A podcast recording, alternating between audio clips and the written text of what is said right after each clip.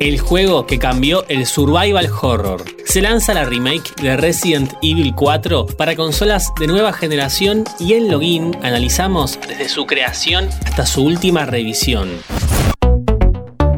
Login. Hola, ¿cómo estás? Resident Evil definió el género de horror y supervivencia en 1996, pero su cuarta parte fue aún más allá.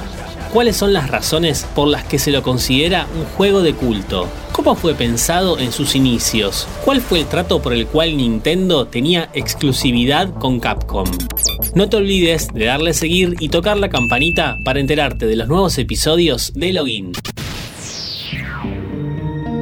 Las tres primeras entregas de la saga de terror constaba de una vista con ángulos de cámara fijos y fondos pre-renderizados, es decir, escenarios que ya estaban diseñados en 2D y que por la ilusión de perspectiva y el movimiento de los personajes, que sí estaban en 3D, generaban la inmersión que proponía esta historia posapocalíptica de zombies.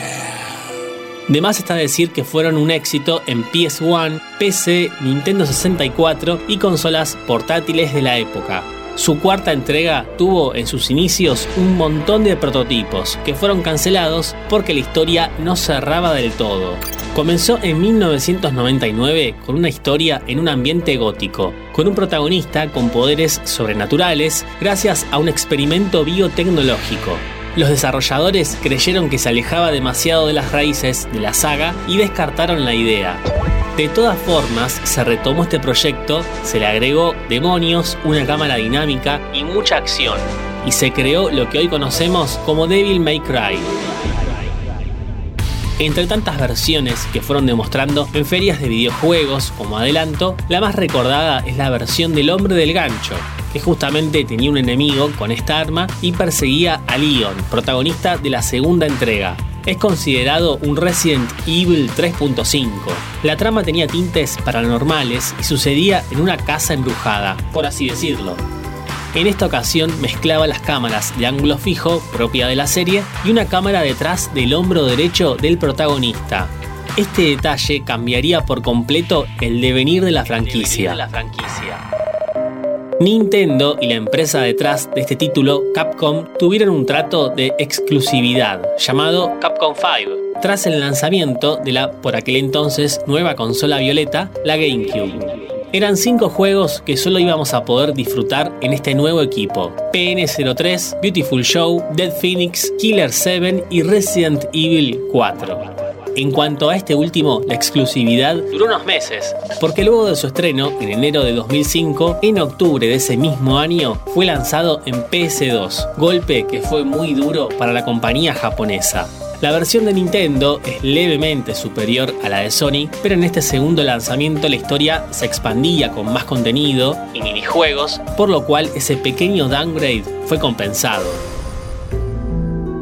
Esta versión final y definitiva fue ambientada en un lugar ficticio de Europa. Más precisamente, y según la investigación y recorridos que hizo la gente de Capcom, está inspirada en Montejo de Tiermes, una localidad del norte de España. Esto nunca fue confirmado, pero si googleamos un poco las fotos de ese lugar, vas a encontrarte con una versión live action de ese pueblo tétrico.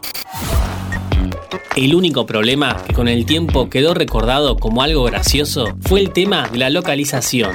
A la hora de elegir el talento para hacer las voces de los ganados, como se los denominaba a los habitantes de ese pueblo maldito, no se tuvo en cuenta el acento español. Las voces son más bien latinas, con acento mexicano. ¡Detrás de ti, imbécil! Siguiendo el negocio de las remakes que reinició la saga con Resident Evil 2 y 3, Capcom busca continuar con esta mítica historia que dejó de lado la claustrofobia de las primeras versiones y que redefinió el combate en tercera persona. El nuevo remake se estrena en consolas de nueva generación, PC a través de Steam y en PS4. ¡Eh! ¡Acá! Como siempre te invito a que nos sigas en Spotify para más noticias e historias de tecnología y videojuegos. Esto es Login. Mi nombre es Lean Jiménez y nos vemos en la próxima partida. Nuestros podcasts ahora en Radio Berlín 107.9 y en www.berlin1079.com.